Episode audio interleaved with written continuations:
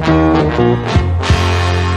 No dia 5 de maio, o pau duríssimo presidente Jair Bolsonaro, em um evento sem qualquer relação com o tema, fez mais uma defesa intransigente da liberdade do povo brasileiro de contaminar e ser contaminado nas ruas e nos templos, com a confiança do apoio do exército e da população que, segundo nosso presidente, daria vida por essa liberdade, ele declarou o seguinte: Os militares quando sentam praça, juram dar a vida pela pátria. Os que tiveram as ruas neste último primeiro de maio, bem como muitos outros milhões que não puderam ir às ruas, tenho certeza darão sua vida por liberdade. Sem qualquer manipulação discursiva e somente e unicamente reiterando o direito à liberdade, inscrito em cláusula pétrea da nossa Constituição brasileira, o nosso querido, rijo e priápico presidente declarou que, se decretasse a impossibilidade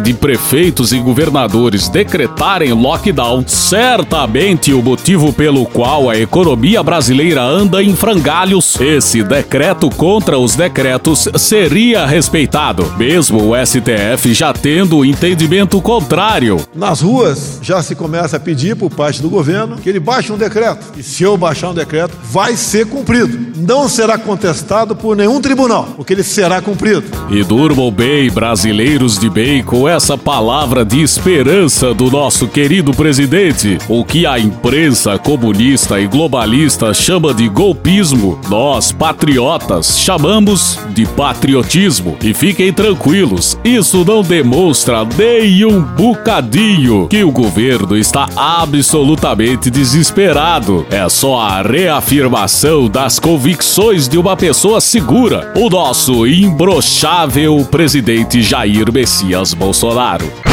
Medo e delírio em Brasília. É uma canalice que vocês fazem. Olá, bem-vindos ao Medo e Delírio em Brasília com as últimas notícias dessa bad trip escrota em que a gente se meteu. Bom dia, boa tarde, boa noite. Por enquanto. Eu sou o Cristiano Botafogo e o Medo e Delírio em Brasília, medo e delírio em Brasília.wordpress.com é escrito por Pedro Daltro. Esse é o episódio dia 854. Foda-se. Oh, como o cara é grosso. Bora passar raiva? Bora. General da Ativa. Antes da CPI, é preciso falar sobre a fuga desesperada Run. Do general da. Baixa isso! Do general da Ativa. Eu estou com Covid. Pouco antes do depoimento do Mandetta, saiu a notícia de que o general da Ativa informou ao Senado que não poderia depor. O soldado que vai à guerra e tem medo de morrer é um covarde. Malu Gaspar no Globo no dia 4. O ex-ministro da Saúde, Eduardo Pazuello, já planejava não comparecer à CPI da Covid desde o final de semana, quando participou de um media training para se preparar para o depoimento. De acordo com pessoas que estiveram com ele, Pazuello estava muito tenso Ficou nervoso. Quando ele fica nervoso, fica revoltado, o que, que ele faz? Ele destrói tudo. e preocupado com a possibilidade de ser preso logo após depor. Vai enfrentar como homem, pô. Não como moleque. Ele tremia, contou uma testemunha do treinamento. Eu tenho pena. Imagina essa galera aí que louva torturador, idolatra Ustra, mas na hora de um gentil depoimento no Congresso, Não dá, não dá pra continuar, tá passando mal.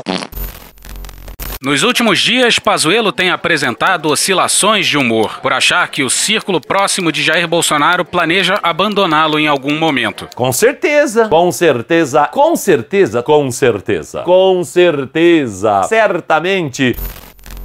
Agora você imagina, ele ainda tá em dúvida. Rapaz, olha o que o Bolsonaro fez com o Magno Malta. Esse vírus vai morrer e corona vai voltar a ser marca de chuveiro. Não, isso aí quem fez com o Magno Malta foi ele mesmo. Mas olha o que o Bolsonaro fez com o Magno Malta. O Bebiano morreu e o presidente nem se solidarizou com a morte do ex-aliado. Major Olímpio, a mesma coisa. Olha o que o Bolsonaro e a sua prole fizeram com o também general Santos Cruz. Não que seja pra ter pena com o general, principalmente general da ativa, que faz política. E tem que se fuder, acabou. Presidente, calma.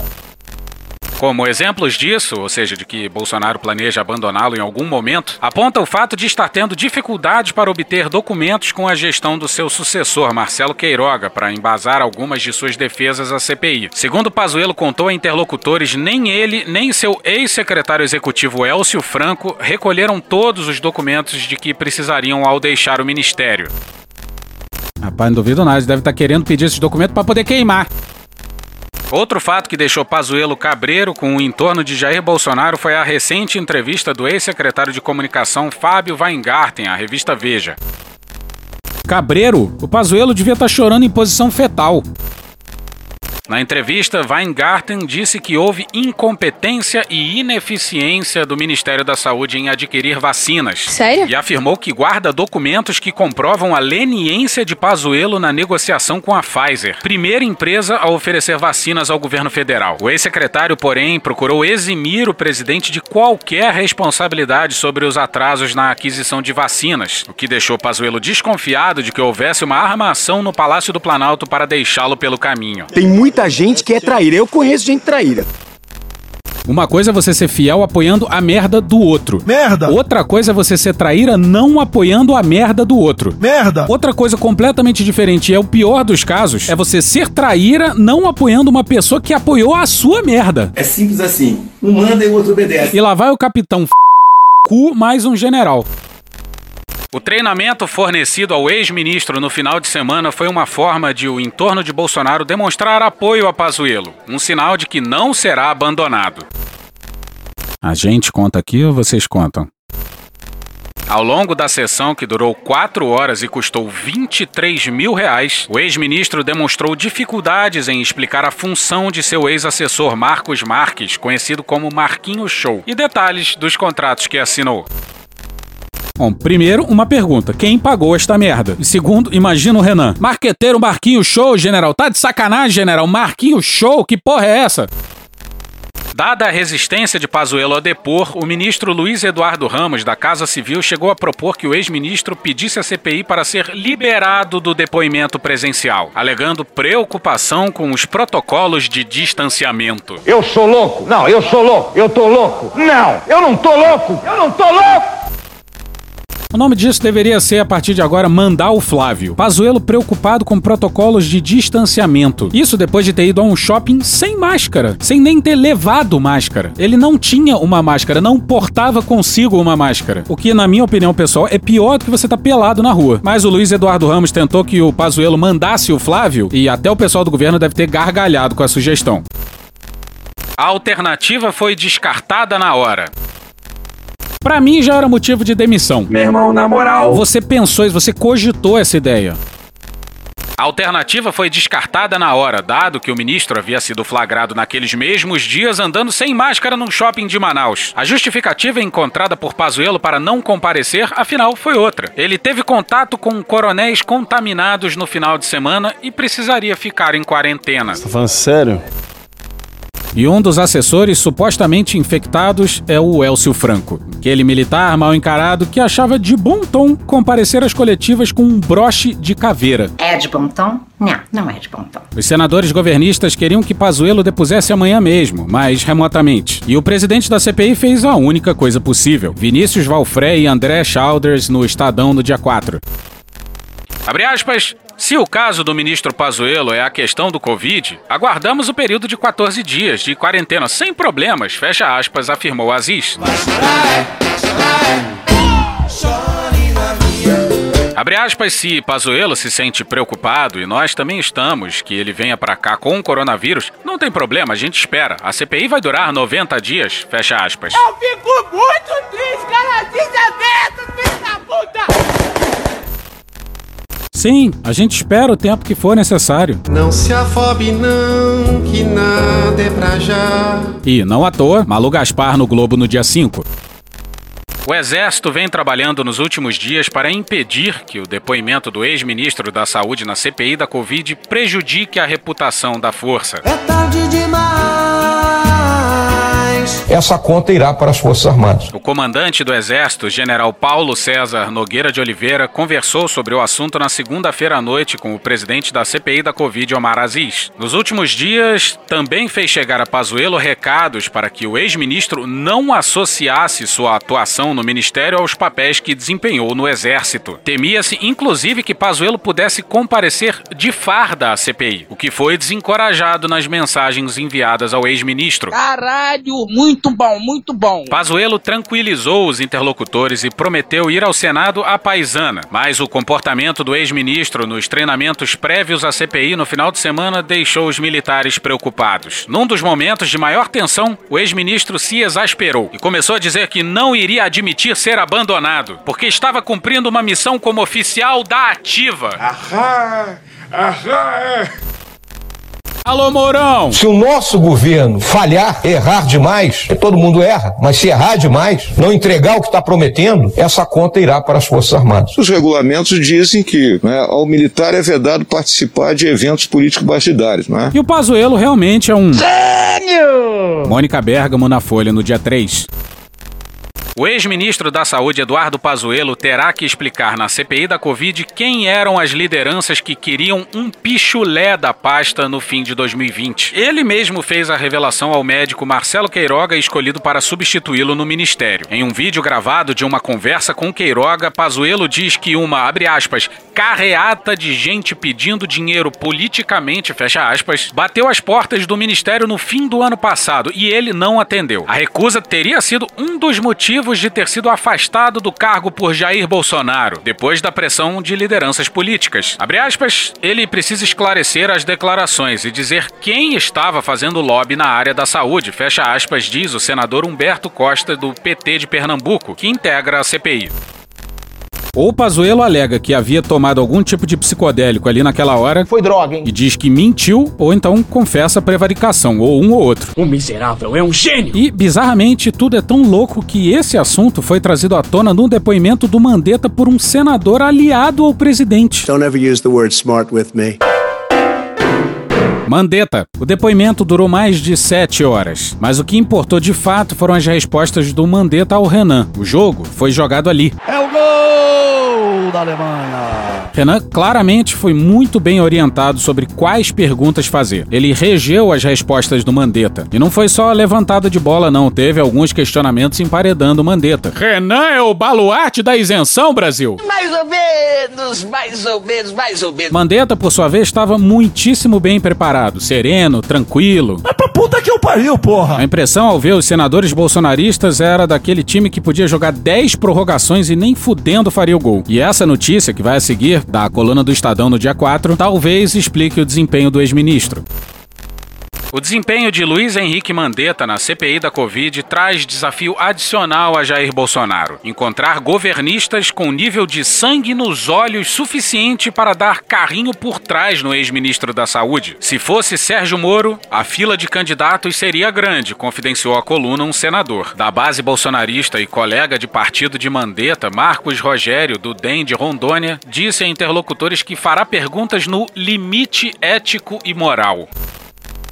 E dada a fartura de provas, evidências, estudos e tudo mais, o presidente vai precisar de muito mais do que isso. E o melhor momento do depoimento foi o que vai a seguir. Ciro Nogueira apontou a recomendação do Mandetta das pessoas ficarem em casa e não lotarem os hospitais ao primeiro sintoma, coisa que foi feita em todos os lugares do mundo. Lá no começo da pandemia, ainda não se sabia de nada. Havia a possibilidade de que você tivesse uma gripe comum e fosse ao hospital e se contaminasse com o SARS-CoV-2. E esse era o entendimento ali naquele momento. O próprio Pazuello disse isso no seu discurso de posse. Precisamos compreender que o Ministério da Saúde e o mundo todo, e o mundo todo, e o mundo todo, e o mundo todo, em um primeiro momento, acreditavam que a melhor conduta era ficar em casa, aguardando a melhora dos sintomas e somente procurar atendimento médico em caso de falta de ar. Nós vimos que não era o melhor remédio. Mas mesmo assim, o Ciro Nogueira fez essa pergunta e o Mandetta começou a resposta assim, ó. Senador Ciro Nogueira, ontem eu recebi essa pergunta exatamente nessa íntegra do ministro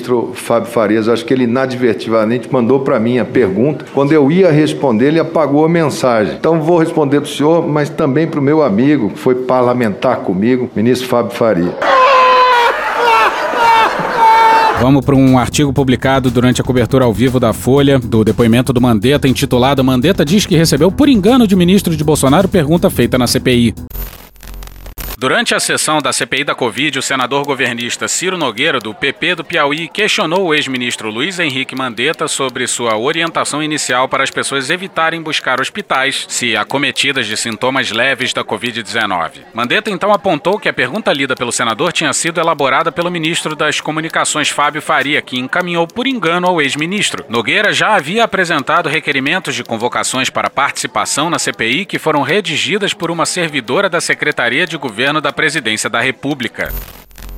Sim, primeiro, Ciro Nogueira foi abastecido com pedidos de depoimentos vindos da namorada do Uacef, que trabalha no Palácio do Planalto, a namorada, não o Uacef. E agora o genro do Silvio Oi! mandou a pergunta do Ciro pro Mandetta. Que merda. E eu tenho muita dificuldade de achar que num país grande como o nosso isso não foi de propósito. Mas o Fábio Faria ficou puto com a menção ao seu nome, mas foi incapaz de negar que tem enviado a pergunta acidentalmente ao ex-ministro. Significa. Mas voltemos ao começo do depoimento, com Renan fazendo uma autocrítica, mas dando aquela estocada na base bolsonarista. Eu estou dizendo isso para, em meu nome, como relator, é, fazer uma autocrítica, pedir desculpas e dizer que hoje eu estou demonstrando, e serei assim em todas as reuniões dessa comissão parlamentar de inquérito, eu não vou de forma nenhuma aceitar a provocação de amigos e de companheiros. Renan começa as perguntas e diz que as respostas do ex-ministro ajudarão a entender as razões que nos levaram a esse cenário dantesco. É só palavra bonita. O Renan Raposa Velha decorou até o Aurélio. Nós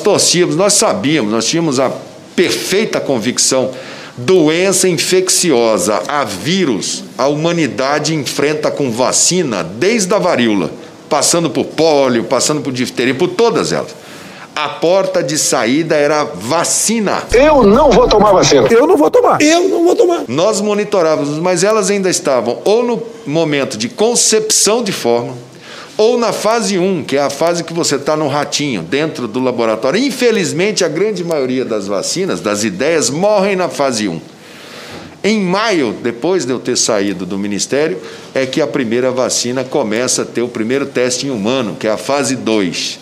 Os laboratórios normalmente concluem a fase 2, que é um, um, um estudo menor, e ali é que eles começam a fazer o contato com os países para dizer: olha, minha vacina na fase 2 marcou X% de proteção.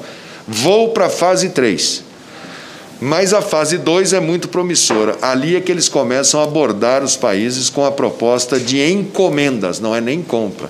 Encomende ao preço tal tantos milhões de doses. Sim, não era nem compra, era só encomenda. E nem isso o governo Verde Oliva fez. E. Atenção, é agora que o bicho vai pegar. Ainda sobre a Lei 13.979, ministro, é, sua redação originária previa em seu artigo 3 a possibilidade de as autoridades sanitárias brasileiras adotarem, no âmbito de suas competências, medidas para a proteção da população, tais como o isolamento social.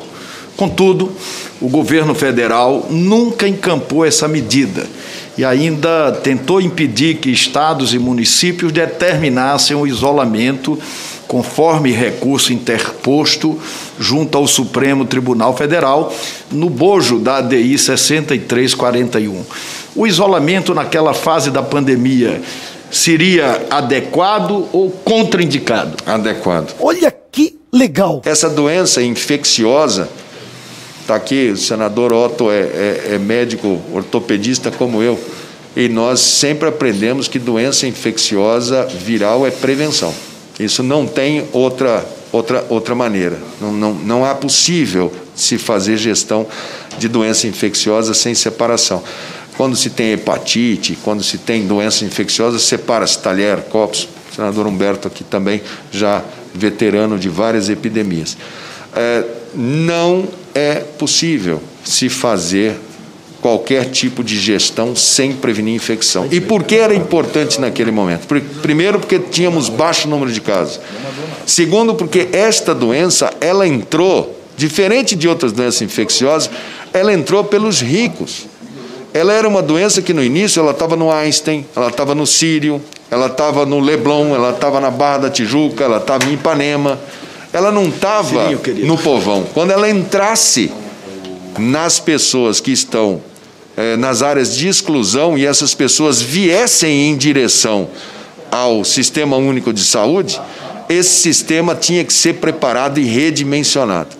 Então, naquele momento, fundamental que se fizesse uma fala una de prevenção é, é, de todos os brasileiros e se fizesse em isolamento. Cala a boca, não perguntei nada. Ministro, é, de onde partiu, quais foram as razões para a resistência quanto ao isolamento proposto por alguns estados e municípios? Olha, senador, o que eu vi foi o que todos viram. Nós fizemos as recomendações, como eu disse, três pilares. Vamos preservar a vida. Essa doença, quem não, quem não valoriza a vida em primeiro lugar tem dificuldade com ela. O segundo pilar, SUS, para poder fazer isso como meio, com as inúmeras ações que fizemos. E o terceiro pilar, ciência.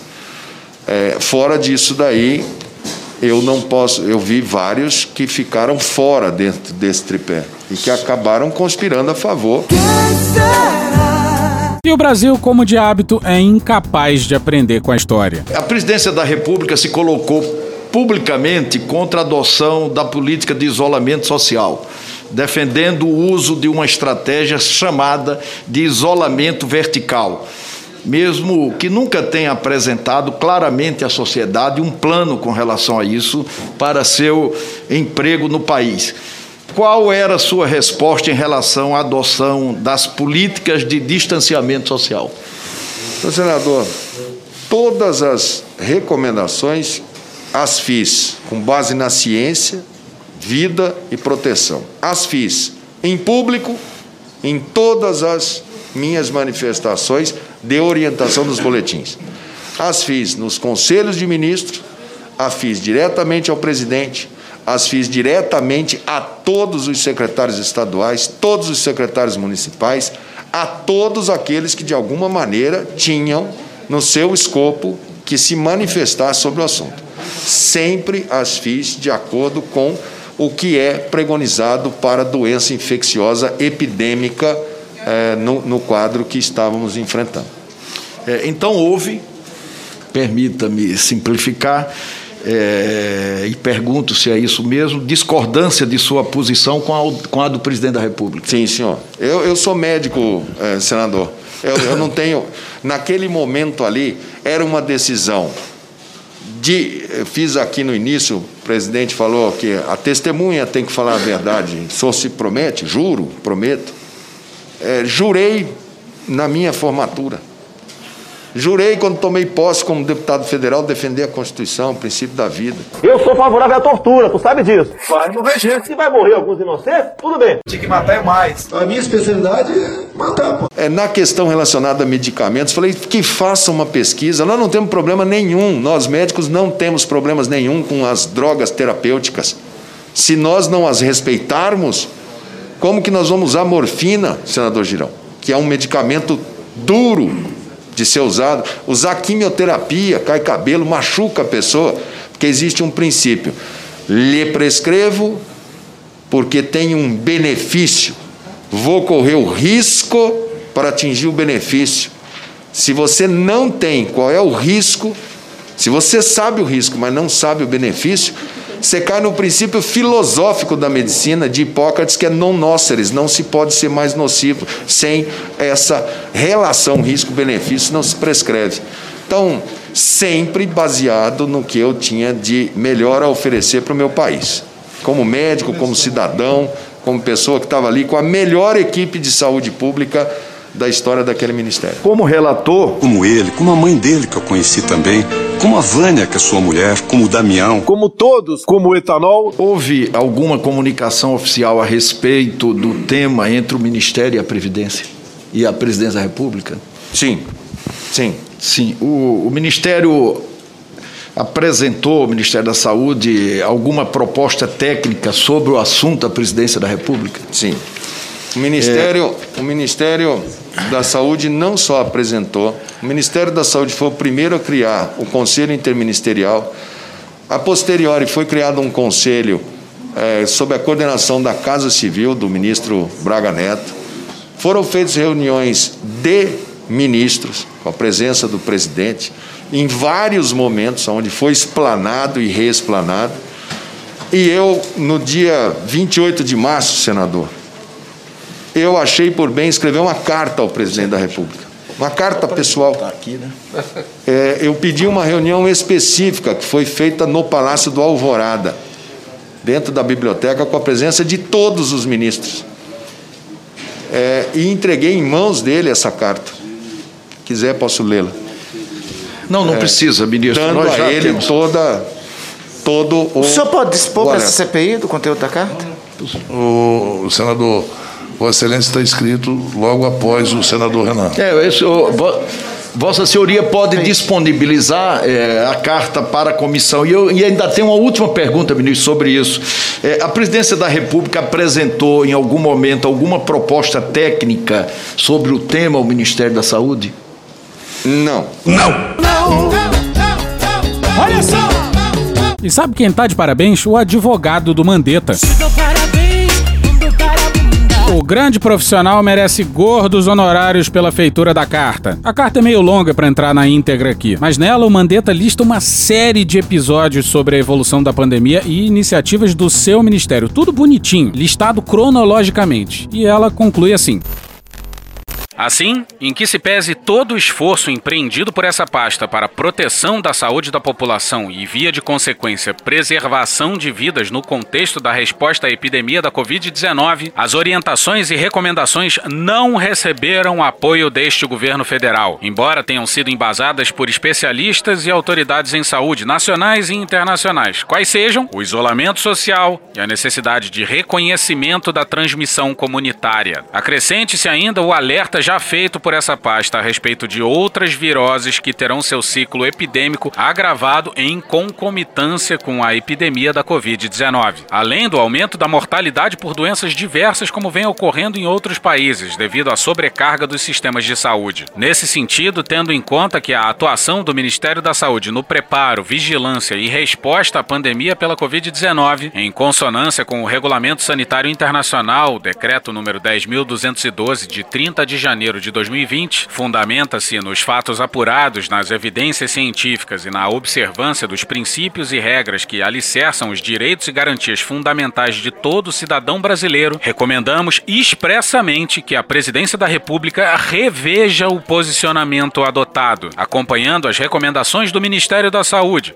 uma vez que a adoção de medidas em sentido contrário poderá gerar colapso do sistema de saúde e gravíssimas consequências à saúde da população.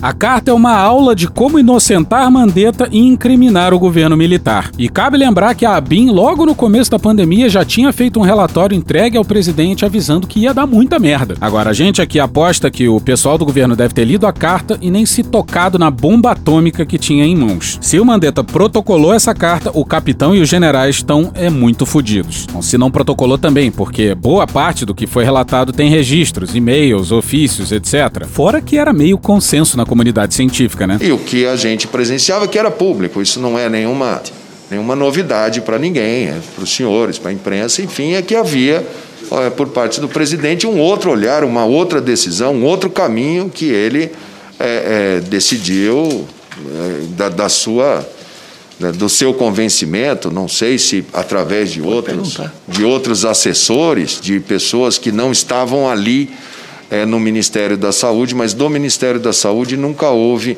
nem nenhuma um assessoramento naquele sentido de embasar aquelas medidas, pelo contrário, era muito constrangedor até para o ministro da Saúde poder ficar é, explicando se nós estamos indo por um caminho, o presidente estava indo por outro. Eu não sou médico, mas sou ousado. E o Renan foi bem metódico, repara só. Vossa Senhoria sabe ou lembra quem determinou a ação? Não, não passou pelo Ministério da Saúde, senador. Eu não sei se isso foi diretamente a, a- a algum, eh, provavelmente algum, uma determinação feita a- na minha época como ministro, à margem do Ministério da Perfeito, Saúde. perfeito. Mesmo porque a cloroquina nos é produzida regularmente para uso a que se convém, que é malária, ao lúpus, pela Fiocruz. E nós tínhamos já a quantidade necessária para aquilo que ela se é, é, presta. Ela não é um medicamento difícil de ser é, é, é comprimido, é uma produção relativamente simples.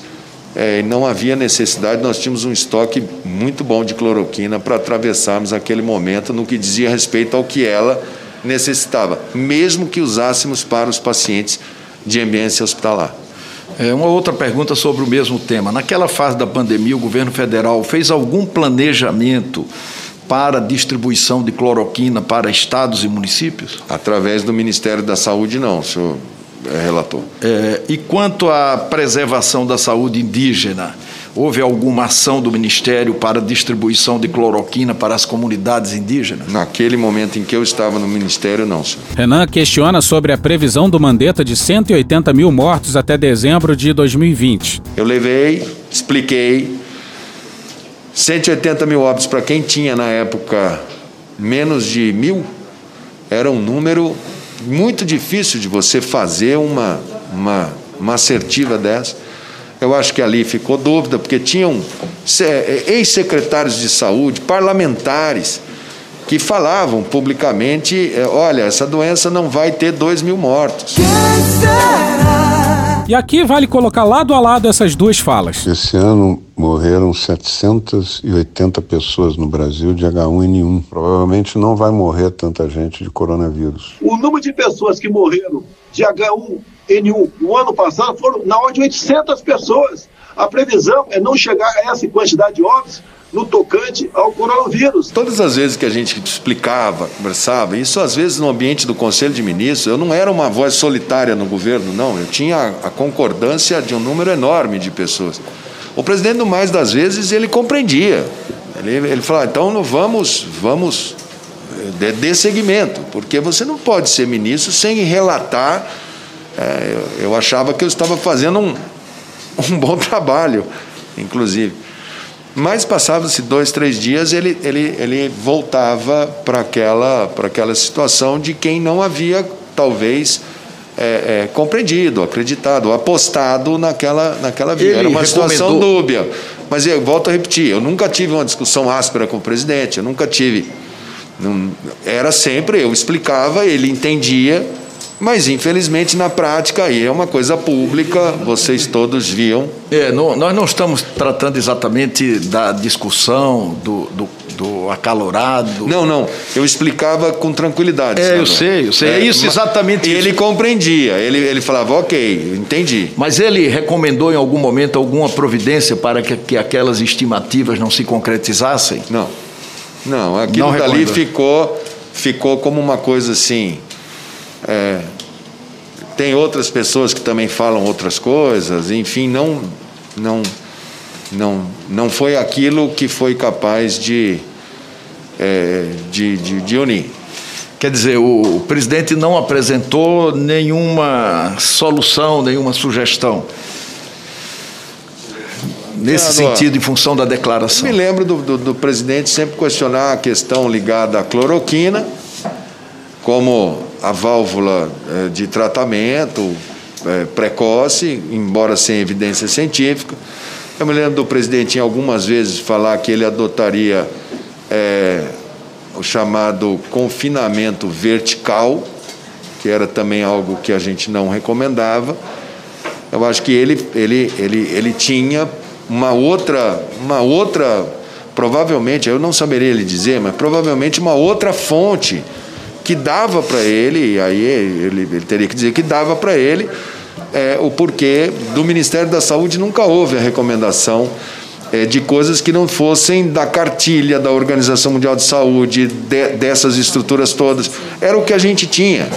Não, não por sermos é, dono da, da verdade, não, pelo contrário, nós éramos donos da dúvida. Eu torcia muito para que aquelas teorias, ah, o vírus não vai chegar no Brasil, não vai ter. Agora, se eu adotasse aquela teoria e chegasse, teria sido Calma, uma carnificina, né? Sem dúvida. Atenção, Paulo Guedes. Todos sabemos e acompanhamos que já estou no final que a sua forma de tratar a pandemia desagradava e era contestada pelo presidente da República e muitos de seus assessores também.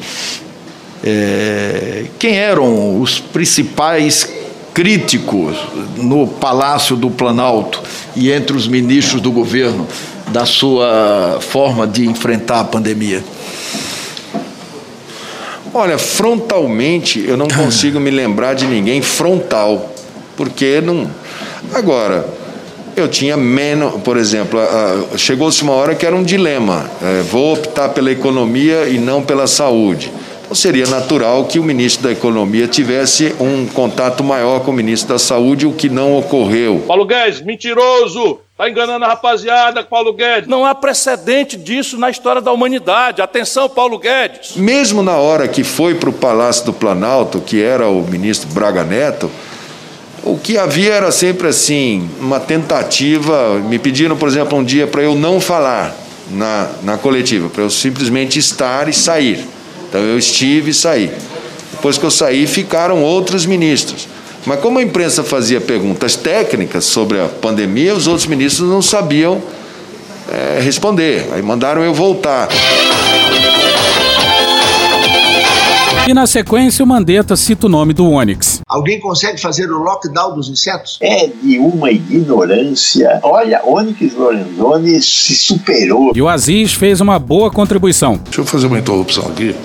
É, doutor Mandetta, é, quem já exerceu uma função de governar, ser gestor de um Estado, geralmente quando um secretário vai conversar com o governador de algum assunto que o governador às vezes não concorda, sempre tem um ministro, tem um secretário que chega e diz, olha, Mandetta, não vai tratar desse assunto com o presidente, ele não gosta de tratar desse. Alguém alguma vez fez esse tipo de, de, de pediu dentro do gabinete do ministro ali da, da, do Palácio, chamou antes para ter uma conversa, antes com o senhor, antes de que Vossa Excelência tivesse uma reunião com o presidente?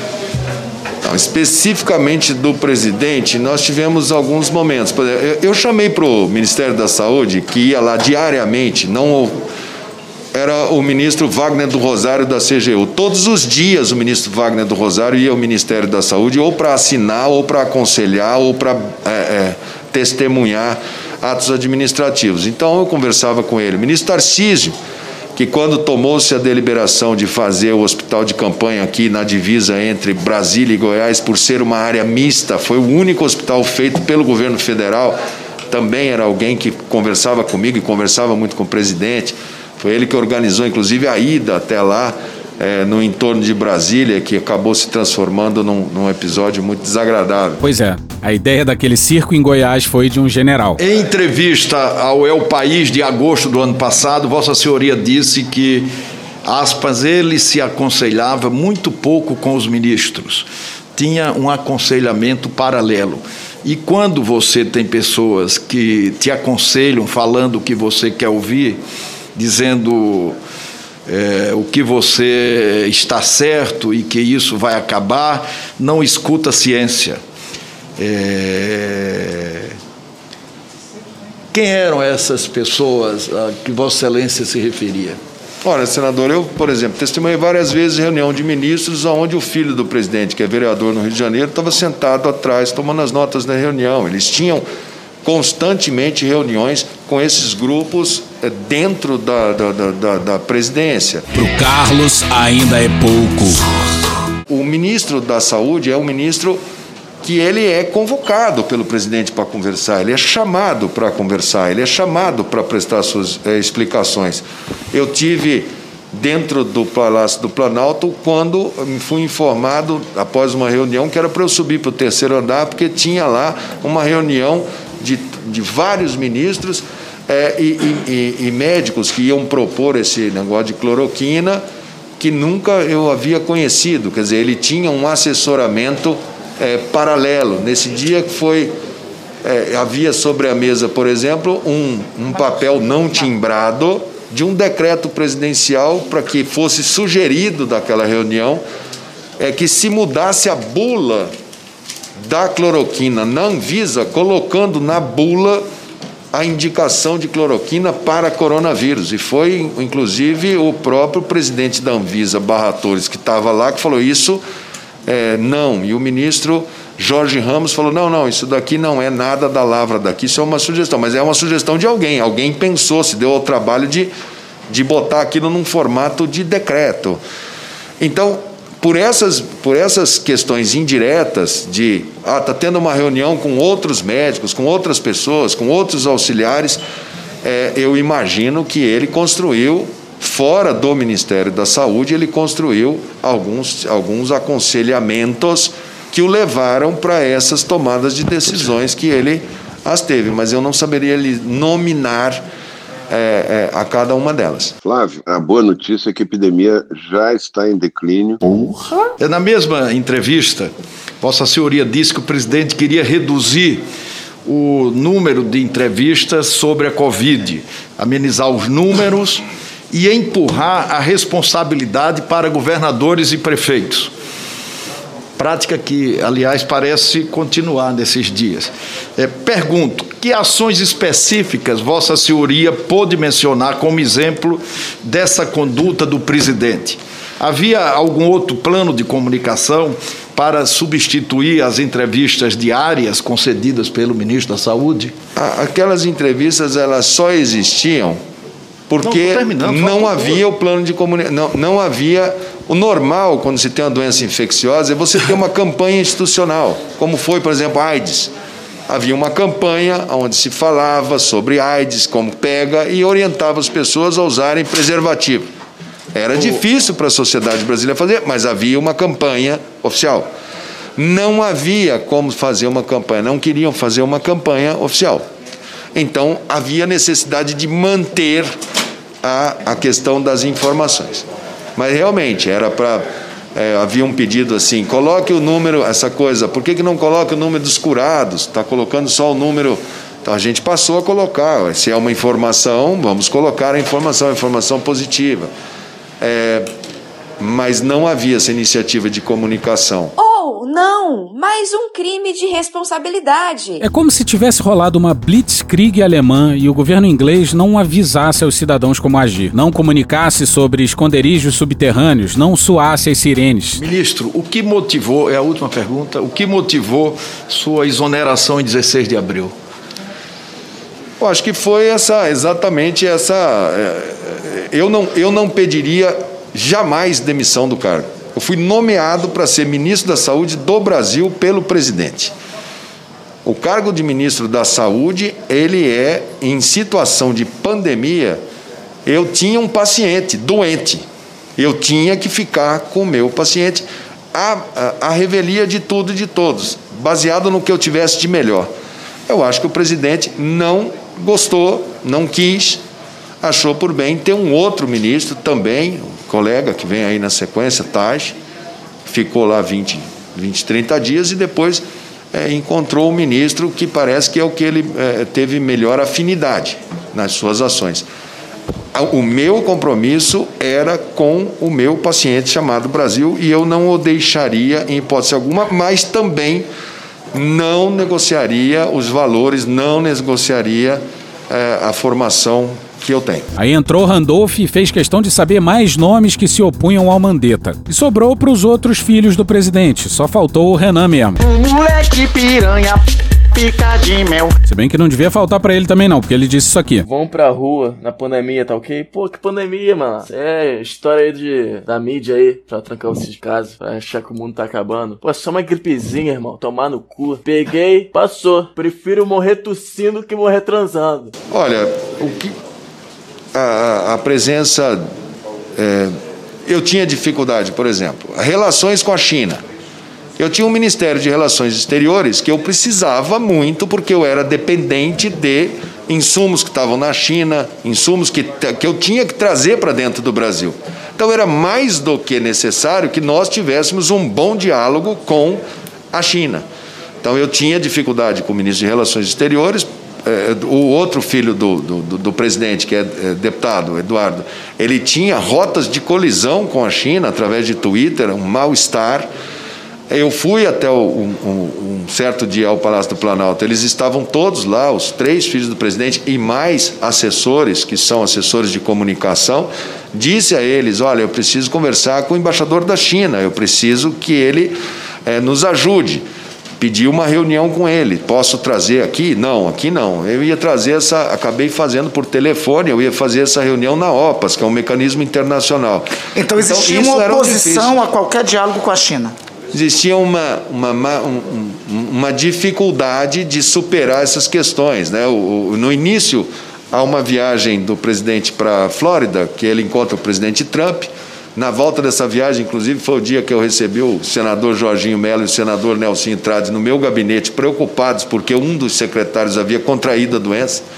E foi naquele mesmo dia à noite que eu fui no Congresso, o senador Nelson Trade, já contaminado, deu um beijo na testa da senadora Mara Gabrilli. Ali eu percebi, falei, eles não estão entendendo, quer dizer, não havia ninguém compreendendo a extensão eh, daquele problema. Era um momento em que a- a- o, o presidente Trump chamava o vírus de vírus chinês, havia uma, um mal-estar da China com os Estados Unidos, e aqui, de alguma maneira, eh, faziam-se esse tipo de esse tipo de conflitos com a China que eu achava naquele momento que dificultava muito a boa vontade. Por isso eu fui até a embaixada, por isso eu liguei para o ministro da Saúde pedindo pessoalmente para que eles ajudassem. O deputado federal Eduardo Bolsonaro, do PSL, gerou uma crise diplomática com a China. O país é o principal parceiro comercial do Brasil desde 2009. O Supremo Tribunal Federal, em decisão liminar do ministro Marco Aurélio em 14 de março de 2020 e depois ratificado pelo plenário em 15 de abril de 2020, Vossa Excelência sai do Ministério no dia 16 de abril, eh, deliberou, decidiu eh, sobre a competência no enfrentamento à pandemia, que era que esta eh, responsabilidade era, por óbvio, tripartite da União, dos estados e dos municípios. Entretanto, antes o presidente da República procurou centralizar, unificar eh, eh, a política de combate à pandemia somente no governo central. Eh, Vossa Excelência é, imagina que se não tivesse tido essa decisão do Supremo Tribunal Federal, repartindo e assegurando as competências de municípios e de estados, qual teria sido o impacto da pandemia? Seria mais eficaz se tivesse ficado somente sob o controle do governo federal? É muito difícil de lhe responder, senador Randolfo. Muito difícil. Eu acho muito complexo que o Poder Central consiga entender as particularidades. É, eu, entendi aquela, aquela divisão de funções basicamente como um reconhecimento do Pacto Federativo do SUS. Quer dizer, nós estávamos ali pensando em é, como organizar uma doença. Né? E, Então, senhor con- mas eu não saberia lhe dizer como teria sido. O senhor considera a decisão do Supremo Tribunal Federal plena, perfeita, conforme a Constituição e que não retira as atribuições do governo federal? Não, pelo contrário. é- Era exatamente aquilo, era o que nós estávamos fazendo. Randolph, bem demais, perguntou sobre o COVAX Facility e por que diabos o Brasil adotou a cobertura mínima de 10% ao invés de conseguir vacina para metade da população. Eu eu acho que principalmente em relações exteriores. Porque havia uh, o mundo, o multilateralismo estava em xeque para essas pessoas. E aquilo é um esforço multilateral. A impressão que eu tenho é que quem representou o Brasil lá nesses fóruns, embora o assunto fosse é, é, o- um, um agrupamento de países, não deve ter sido, eu não estava no Ministério, mas não deve ter sido o Ministério da Saúde. Randolph foi bem demais, mas a gente tem que cortar, senão esse episódio vai ter duas horas, pô. Mas a gente precisa retomar essa pergunta do Tasso Gereissati sobre a previsão de 800 mil mortes. E o Mandetta releu parte da carta. alertei o presidente? Alertei, falei. Recomendamos expressamente que a presidência da República reveja o posicionamento adotado, acompanhando as recomendações do Ministério da Saúde, uma vez que a adoção de medidas em sentido contrário poderá gerar colapso do sistema de saúde e gravíssimas consequências à saúde da população brasileira. Quer dizer, todas as tudo que eu podia fazer em termos de orientar, ó, não vai nesse caminho, que esse caminho é extremamente perigoso, foi feito. Agora ele tinha provavelmente outras pessoas que diziam, olha, isso que o ministro da Saúde está falando está errado, vá por esse caminho. É uma decisão dele. Ele tinha consciência que, não adotando as posições científicas aceitas mundialmente, as consequências poderiam ser uma a, mortandade em enorme escala no Brasil. O senhor, Vossa Excelência, alertava ele Sim, qual senhor. era a consequência da não obediência a esses ditames internacionais. Sim, senhor. Alertei sistematicamente, inclusive fazendo as projeções. A projeção de 180 mil óbitos até 31 de dezembro, ela, ela, na verdade, nós tivemos 191 mil. Nós erramos por 11 mil. Eu dei por estado e por cidade. E o Renan foi logo mandando mensagem pra Mônica Bergamo resumindo os estragos feitos pelo Mandetta. Mônica Bergamo no dia 4 na Folha.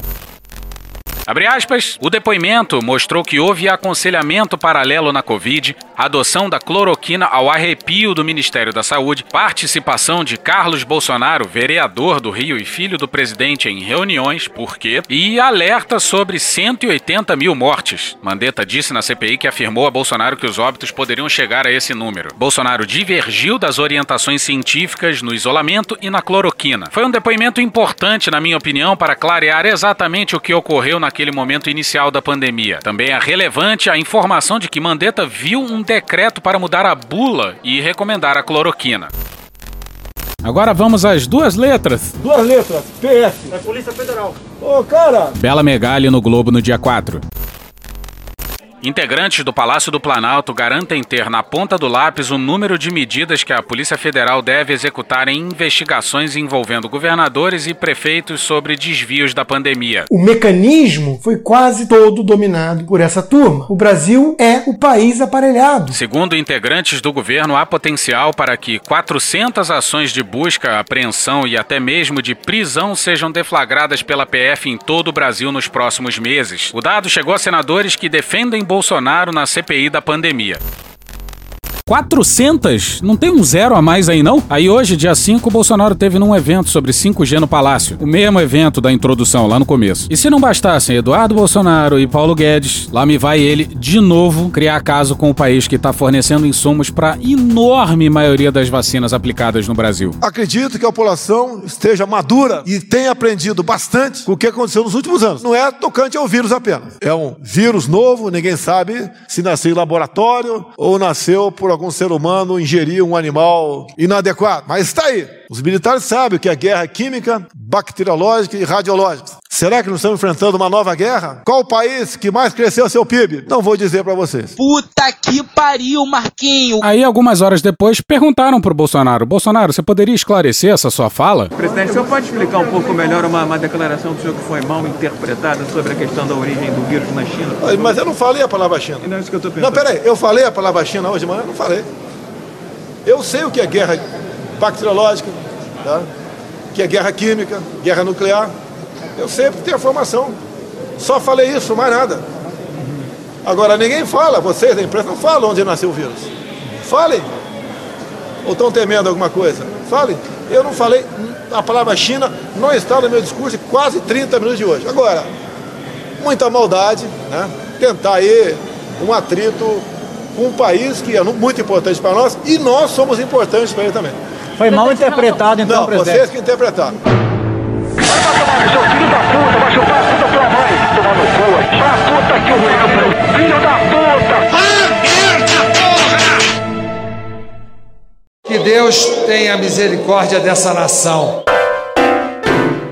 E hoje ficamos por aqui. Veja mais, muito mais em medo e o blog escrito por Pedro Daltro. Esse episódio usou áudios de Chico Buarque, CTV News, Metrópolis, Pablo Vitar, TV Brasil, TV Senado e UOL. Thank you! Contribua com a nossa campanha de financiamento coletivo. É só procurar por Medo e Delírio em Brasília no PicPay ou ir no apoia.se barra Medo e Delírio. Porra, doação ao caralho, porra! Não tem nem dinheiro pra me comprar um jogo de videogame, morou, cara? Pingando um capilé lá, vocês ajudam a gente a manter essa bagunça aqui.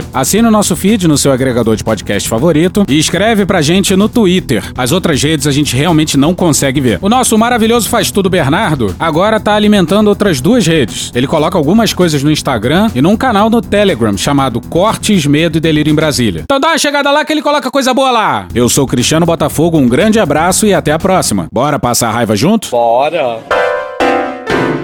Permite uma parte? Não lhe dou a parte. Não lhe dou a parte. E nós, através das mídias sociais, que vai mostrar a ponte vai mostrar a obra e não repetir na mesma tecla. O presidente estava sem máscara na inauguração. Já encheu o saco isso, pô. Olha o que aconteceu domingo. Sabemos que o vírus mata, lamentamos as mortes, mas o povo foi nas ruas. Eu até costumo sempre disse, né? Temos que enfrentar esse problema. Se algum de vocês aí perceber um barulho na porta ou na cozinha de vocês à noite, vocês vão fazer o quê? Vão para debaixo da cama? Ou vão se preparar para aquela pessoa, né? Com toda certeza, está invadindo o seu imóvel. Eu sempre estive no meio do povo, estarei sempre no meio do povo. Recebo agora documentos da CPI para dizer onde eu estava nos meus últimos fins de semana 50. Não interessa onde eu estava. Respeito a CPI. Estive no meio do povo. Tenho que dar exemplo. Porra. Porra. Porra. Porra! Putinha do poço. Problemas? Pornô. Paralelepípedo de crack? Paralelepípedo de crack? Paralelepípedo de crack. Presidente, por que sua esposa Michele recebeu 89 mil de Fabrício Queiroz? Parte terminal do aparelho digestivo. Pum. Que bom do bom. Agora, o governo tá indo bem. Eu não errei nenhuma. Eu não errei nenhuma. Zero. Porra. Será que eu tô errando falar isso daí? Não tem como não dar errado. Vai dar errado. Tem tudo para não dar certo. O cu dilatado.